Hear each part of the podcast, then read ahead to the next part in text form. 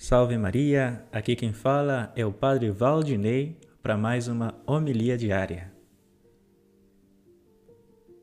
Os que conhecem bem São João Bosco sabem que ele tinha alguns sonhos místicos. Deus mesmo falava com ele e lhe fazia ver muitas coisas em seus sonhos. E aconteceu que, em um desses sonhos, São João Bosco, certa vez, foi aos céus. Ali ele encontrou seu discípulo, o seu filho espiritual tão amado, São Domingo Sávio, e entre os dois teve lugar este belo diálogo. Bem, meu caro Sávio, disse São João Bosco, você que durante toda a sua vida praticou todo tipo de virtude, diga-me, qual foi a sua maior consolação no momento da morte? O que foi que mais te consolou? O que você acha que foi? perguntou São Domingo Sávio. Talvez o fato de ter conservado a virtude da pureza? perguntou São João Bosco. Não, não foi isso, respondeu São Domingo. É, então, talvez o que mais te consolou foi ter a consciência tranquila isso é uma coisa boa, respondeu São Domingo Sávio, mas não é a melhor. Seu consolo então foi a esperança do paraíso? Não, nem mesmo isso, respondeu de novo São Domingo. Hum, agora, talvez a sua consolação foi o fato de ter acumulado muitas boas obras? Não e não, respondeu São Domingo Sávio. A esse momento, São João Bosco já não sabia mais o que perguntar. Então perguntou, um pouco confuso: O que foi então que te consolou na hora da morte? E São Domingo Sábio deu esta bela resposta: O que mais me confortou na hora da morte foi a ajuda da poderosa e amorosa Mãe do Salvador, a devoção a Nossa Senhora. Não esqueçam de invocá-la enquanto estiverem vivos.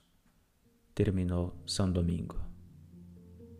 Não existe uma consolação tão grande para um cristão nessa vida que aquela de saber que ele é filho de Maria, que ele é irmão de Jesus Cristo.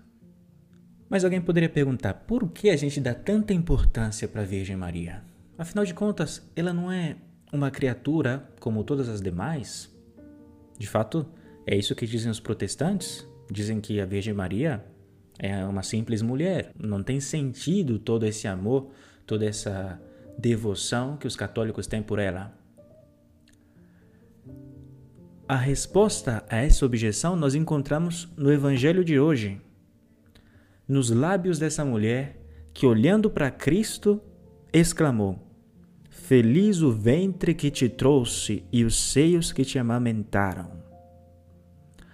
Maria é grande não simplesmente porque ela é Maria, mas porque ela é a mãe de Deus, a mãe de Jesus Cristo. Toda a grandeza da Virgem Maria deriva do fato de que ela foi a mulher escolhida por Deus para ser a mãe de seu filho, para dar a Cristo uma natureza humana com a qual Cristo nos salvou do pecado e da morte. Por isso, sim, a Virgem Maria é uma criatura. Por isso, nós não a adoramos, nós não damos a ela o culto que damos a Deus. Mas ela é bendita, é bem-aventurada, porque foi escolhida por Deus para cumprir na história da salvação um papel importantíssimo, o papel de corredentora, de mãe de Deus e mãe dos cristãos.